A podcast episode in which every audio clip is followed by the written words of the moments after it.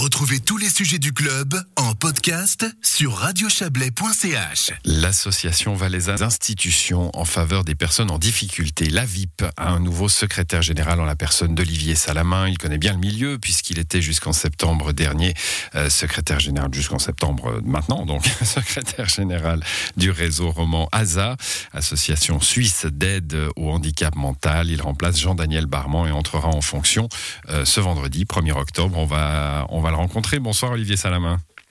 Bonsoir.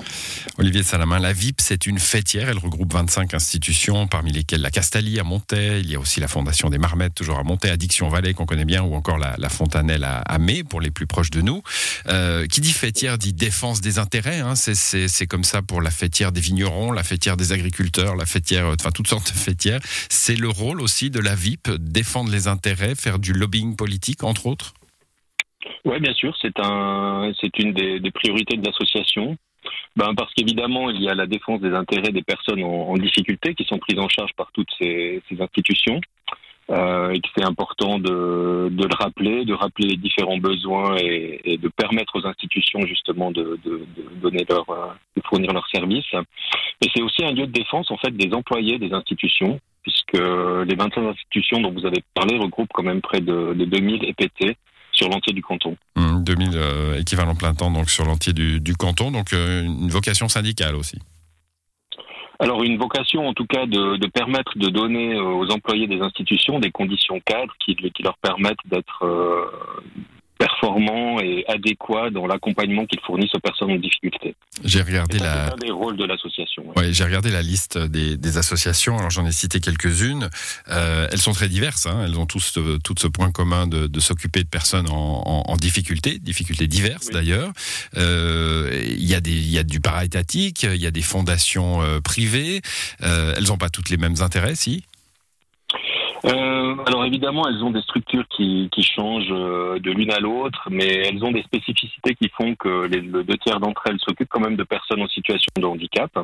C'est un domaine que je connais bien, comme euh, vous l'avez mentionné tout à l'heure, mais aussi euh, d'enseignement spécialisé, de jeunes, d'adolescents, de personnes en, qui, qui, euh, ont, qui ont des, des dépendances, par exemple.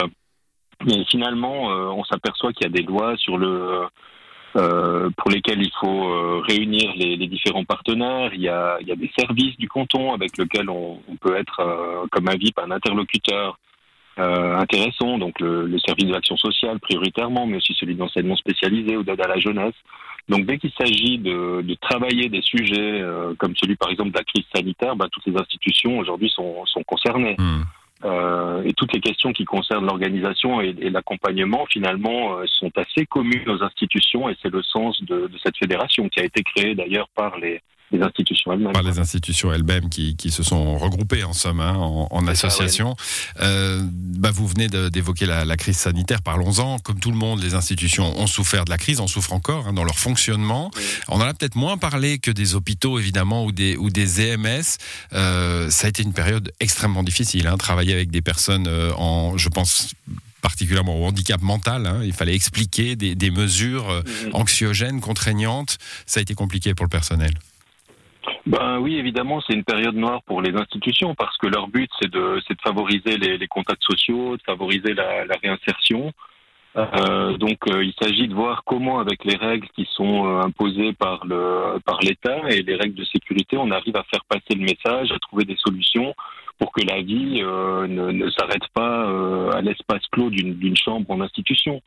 Donc oui, il y a, beaucoup de, de, choses à, imaginer, il y a des choses à, à, à proposer pour essayer d'améliorer la situation des personnes et, et je pense que, que le, la possibilité pour les institutions de se retrouver euh, dans des groupes de travail et de débattre de ces questions, c'est justement une opportunité de, de faire progresser les, les pratiques et, et d'améliorer la situation. Mmh, ça, c'est un, un travail concret pour la VIP Complètement. Alors, le, les, les, institutions, bon, d'abord, il y a un comité hein, qui, qui, est présidé par euh, le Conseil national Benjamin Roduit, et puis euh, qui regroupe en fait des directeurs d'institutions qui représentent les institutions. Et, et, eux vont dire voilà, là, on est par exemple dans une situation où on doit trouver une façon de faire avec la, la crise sanitaire.